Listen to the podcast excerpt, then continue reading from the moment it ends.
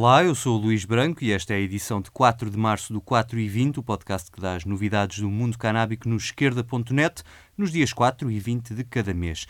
É no esquerda.net que vai encontrar todas as edições do podcast e os links que desenvolvem as notícias que aqui trago. Não se esqueça de subscrever, pode ser no iTunes ou através da sua aplicação favorita, procurando 4 e 20 por extenso.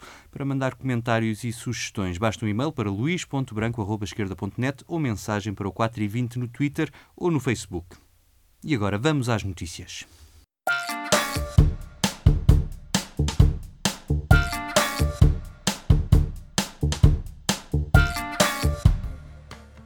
No Parlamento Português prossegue o debate da proposta de legalização da cannabis para fins terapêuticos, com a audição de várias entidades.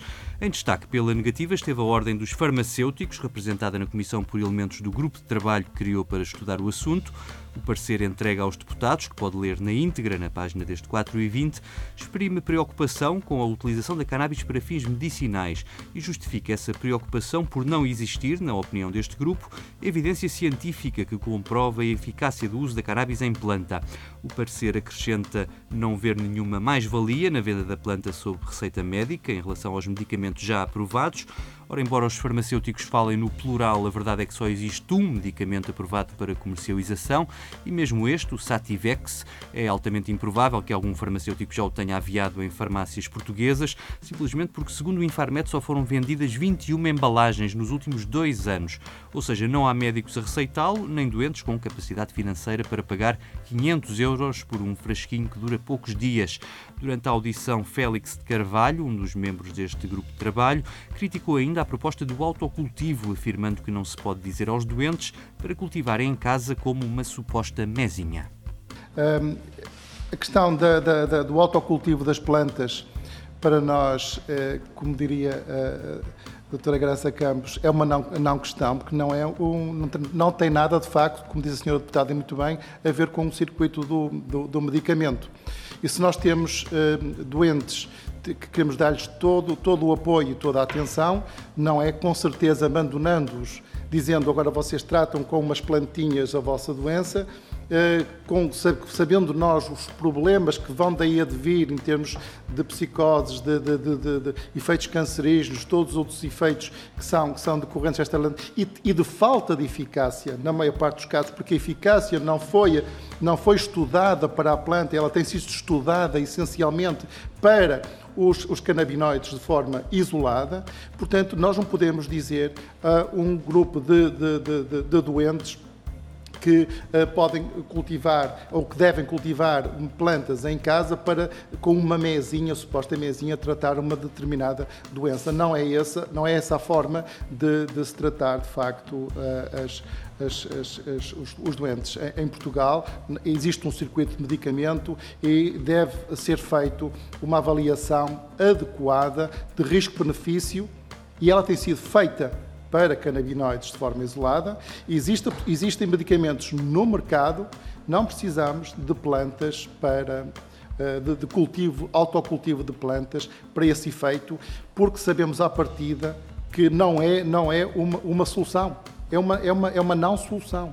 É deixar os doentes abandonados à sua sorte deixar os doentes abandonados à sua sorte, diz Félix de Carvalho da Ordem dos Farmacêuticos.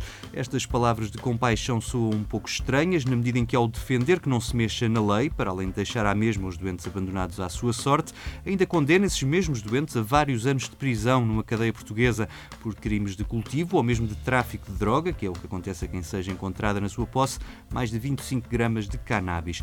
Igualmente escandalosa nesta posição da Ordem dos Farmacêuticos é a forma como, por um lado, contraria a prática corrente em países europeus como a Alemanha, a Itália, a Holanda, a República Checa, ou outros países como Israel, Canadá e boa parte dos Estados Unidos, e por outro lado passam um atestado de incompetência aos farmacêuticos destes países por aceitarem proteger a saúde dos seus doentes e com resultados que estão à vista de todos. Quem também foi ouvido na Comissão de Saúde do Parlamento no âmbito deste debate sobre a legalização da cannabis para fins medicinais foi Luís Mendão, dirigente do GAT, Grupo de Ativistas em Tratamentos. Esta ONG em defesa dos direitos das pessoas com VIH-Sida defendeu a venda sob prescrição médica da planta e dos seus derivados e desafiou os deputados a discutirem na fase seguinte a legalização da cannabis para o consumo de adultos. Diz Luís Mendão que proibir uma substância que é usada por 2% da população, quer para fins medicinais ou recreativos, alimentando assim o mercado negro, não é uma resposta muito adequada. Para resolver o impasse do debate parlamentar sobre o autocultivo, Luís Mendão sugeriu deixar cair essa parte da lei.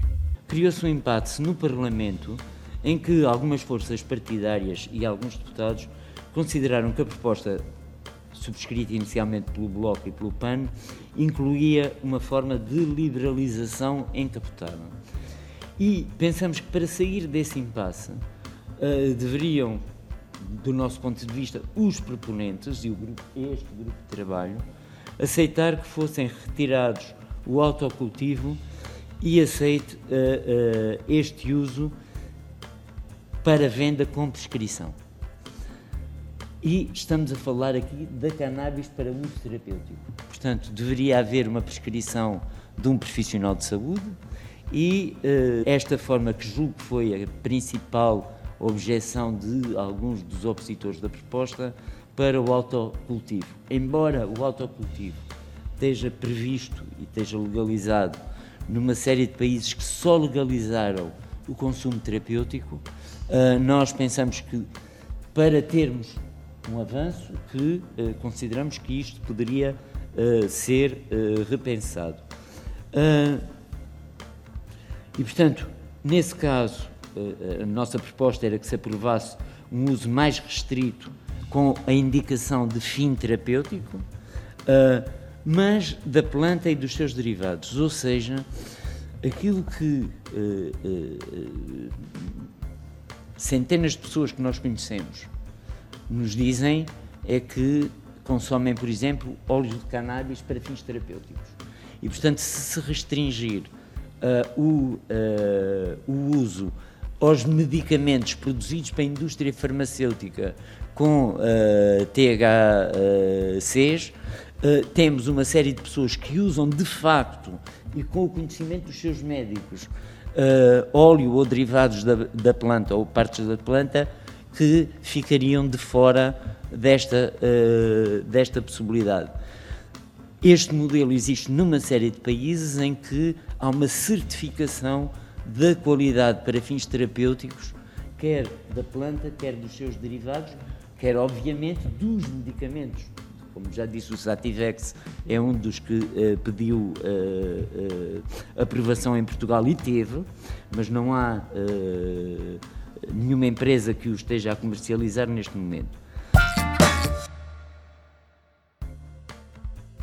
Noutra audição realizada a 1 de março, o ex-presidente do Infarmed e antigo bastonário da Ordem dos Farmacêuticos, José Aranda da Silva, chamou a atenção para a necessidade de garantir medicamentos no mercado, mas também a qualidade da planta. Portanto, nós temos dificuldades já neste momento, mesmo havendo medicamentos disponíveis, eh, temos dificuldades de acesso porque eles não estão no mercado. E é preciso resolver esse problema e isto, isto não resolve, nenhum dos diplomas resolve este problema. Segundo, Há o problema da planta do uso, eh, e aí eh, eu ponho as reservas que a maior parte das pessoas põem, que é, eh, eu não sou contra essa utilização, desde que haja mecanismos de controle e que permitem garantir a uniformidade de teor de substâncias ativas dessas plantas. Porque se eu puser ao sol ou puser numa zona, portanto, o cultivo desse tipo de plantas não é igual nas, em circunstâncias diferentes e, portanto, é preciso garantir que o teor seja, tenha um mínimo de, de qualidade. Isso pode ser garantido através de, da manipulação prévia em condições de eh, manipula, manipulação, por, exemplo, em farmácias, deste tipo de produtos. Eh, no cultivo individual, eu tenho algumas, tenho algumas reservas em relação à, à capacidade de se garantir a sua, a sua uniformidade de teor. Portanto, eh, eu tenho algumas reservas sobre isso. Não é que não seja. Pode haver soluções para isso. Por entre várias observações aos projetos de lei, Aranda da Silva colocou a questão das competências do Infarmed na fiscalização das plantações.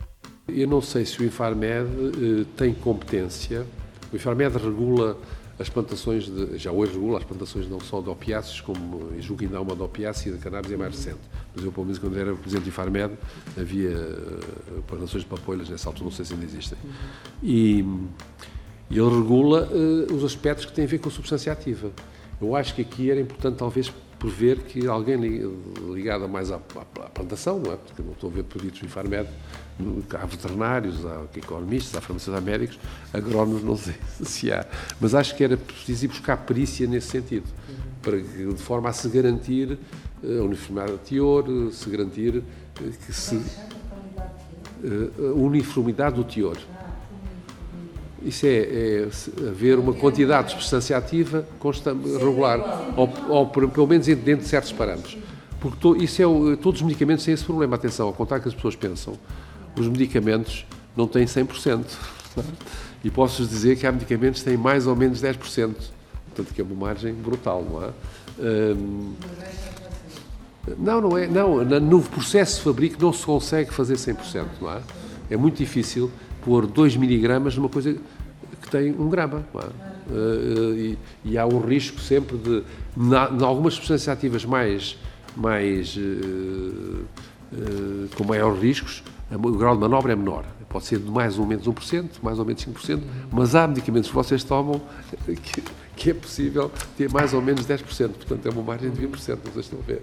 Um, e, portanto, nestes casos também deve haver uma garantia se for-se uma solução desse tipo, porque nas, no, nos medicamentos à base de plantas isso já é feito.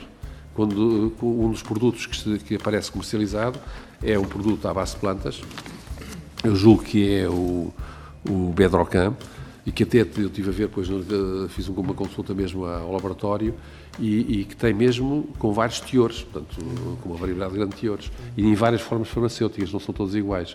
Umas são granulado, outras são a planta, propriamente dito. Mas eles garantem uma, uma quantidade de substância ativa constante, ou, ou, e isso é um problema que eu acho que é importante. E não sei, portanto, tem de ser encarado. Isso pode ser encarado com normas de orientação clínica, por um lado, e pode ser encarado com intervenção regulamentar de alguém que tenha conhecimento nessa área uh, da botânica, não é? Eu não estou a ver no Infarmed, nem na Direção-Geral de Saúde, a ver pessoas com competência nessa área. Aranda da Silva explicou também as razões pelas quais acha necessário aprovar uma lei para legalizar o uso medicinal da cannabis. A deputada Carla perguntou se é necessário legislar. Eu acho que sim, que é, pelas razões que eu disse agora anteriormente, pelas razões culturais, pelas razões eh, eh, de acesso. Acho que se não se legislar, os doentes que podem necessitar destes medicamentos não vão ter acesso. É, a minha razão fundamental é essa. Eh, não vão ter acesso, porque também não estou a ver o Ministério da Saúde a fazer campanhas para prescrever cannabis, não, é? não, tem, não, não tinha sentido nenhum, não é? Eh, agora, agora, eu acho que devia haver uma porta aberta para que se nestas patologias, estou a pensar muito na oncologia, estou a dizer na esclerose múltipla, nessas doenças mais incapacitantes, porque no Alzheimer não era de evidência, eh, no Parkinson não há quem fale, há mais, mais um bocadinho de evidência, nessas doenças são doenças que são medicamentos de segundo, esses, aliás, eles são indicados, a maior parte deles, como segunda linha.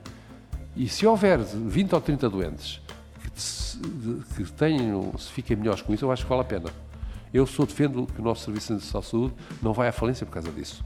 Uh, agora, temos de ter situação controlada. Portanto, eu acho que isto é tudo possível se for uh, através uh, do controle. Uh, eu não acho que isso sejam substâncias milagrosas. Portanto, eu acho é que há doentes que podem ter necessidade deste doente. E acho que o sistema de saúde já que compõe os doentes a viver mais tempo, com maior probabilidade de cancro, com maior, com maior probabilidade de doenças, deve, se há soluções para alguns doentes, e ainda por cima soluções que eu julgo que não serão do ponto de vista de, de custo muito elevadas, deve ter acesso a esses doentes. Eh, porque, eh, porque eu li, que eu vejo, há efetivamente hoje evidência que em certas patologias uh, uh, haja vantagens. O grupo de trabalho vai continuar a ouvir personalidades e organizações relevantes para o debate da legalização e conta ter uma proposta pronta a subir ao plenário ainda este mês. Enquanto os deputados discutem se o uso da cannabis pode ser legalizado para fins terapêuticos, há muitos pais de crianças com formas de epilepsia rara que desesperam para ter acesso ao óleo de canabidiol.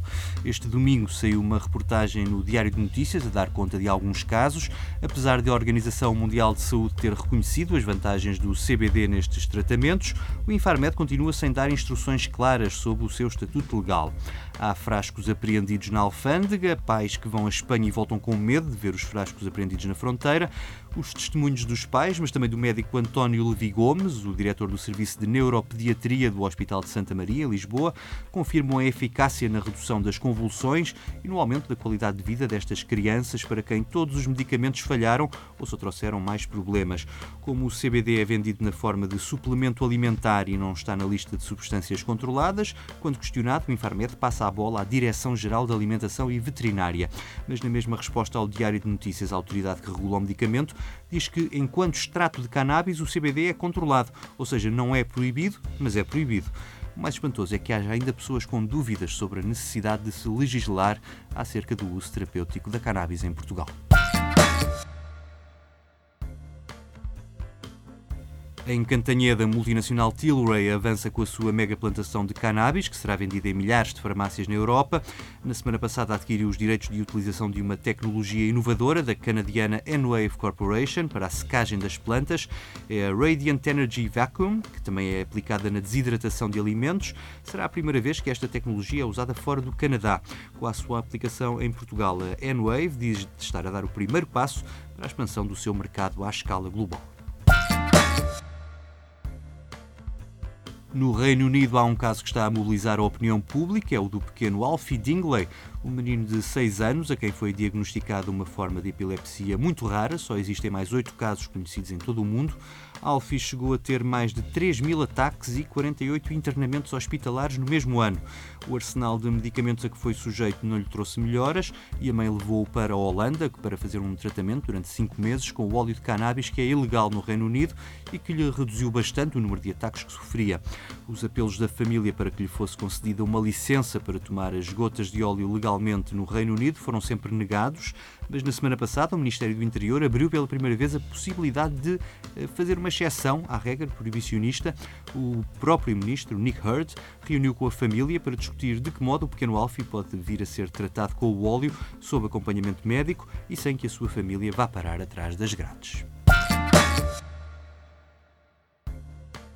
Na Grécia, o Parlamento aprovou na quinta-feira a lei que autoriza a produção de cannabis para fins medicinais. A proposta teve os votos favoráveis do Siriza, do ANEL, do Potami do antigo PASOK e os votos contra da Nova Democracia, da União dos Centristas, do Partido Comunista e dos neonazis da Aurora Dourada. Quem está na linha da frente para pedir autorização de cultivo é a multinacional canadiana Afria, que tem planos para cultivar 5 mil hectares na região de Shanti, no nordeste do país. Numa reunião com o governo, a empresa diz prever a criação de 500 postos de trabalho, um investimento que vai injetar mil milhões de euros na economia grega. A lei prevê licenças de produção para abastecer o monopólio público da distribuição para fins medicinais e, claro está, para a exportação.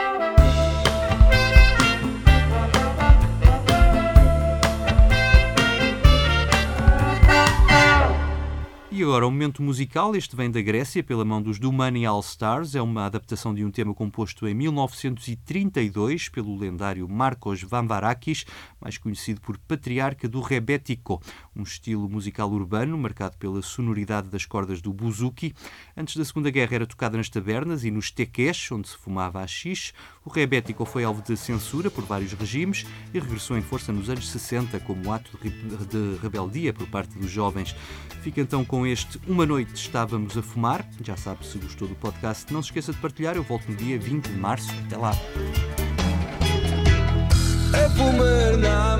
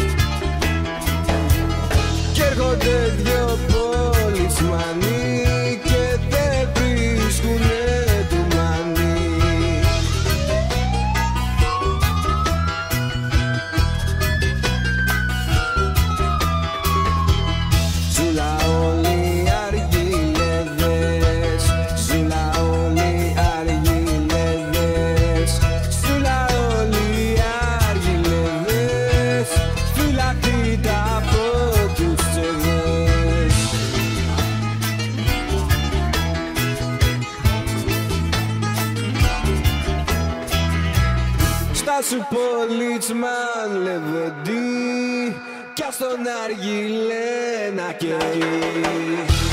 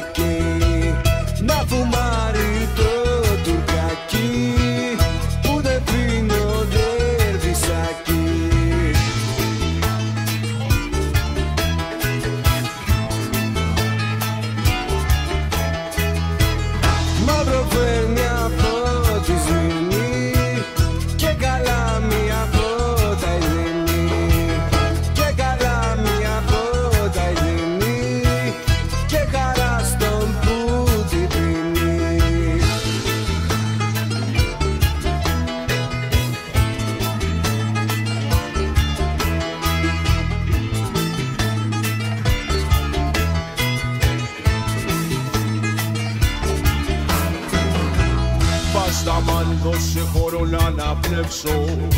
Θέλω με μένα να τα βρω να χαλαρώσω. Μη με μπανίζεις είμαι σ' άλλη φάση σ' άλλο κόσμο. Γιάνω τις πληγές μου με καλή παρέα αν δεν με πιάνεις νιώστο. Πιάνω τα vibes σου θέλεις να μας χαλάσεις τη γιορτή. Μάλλον για τη δουλειά σου είναι η καταπίεση Μα. Δεν μασάμε δεν είμαστε χθεσινοί Όλος ο δουλειάς μας έρει στους δρόμους γίναμε δυνατοί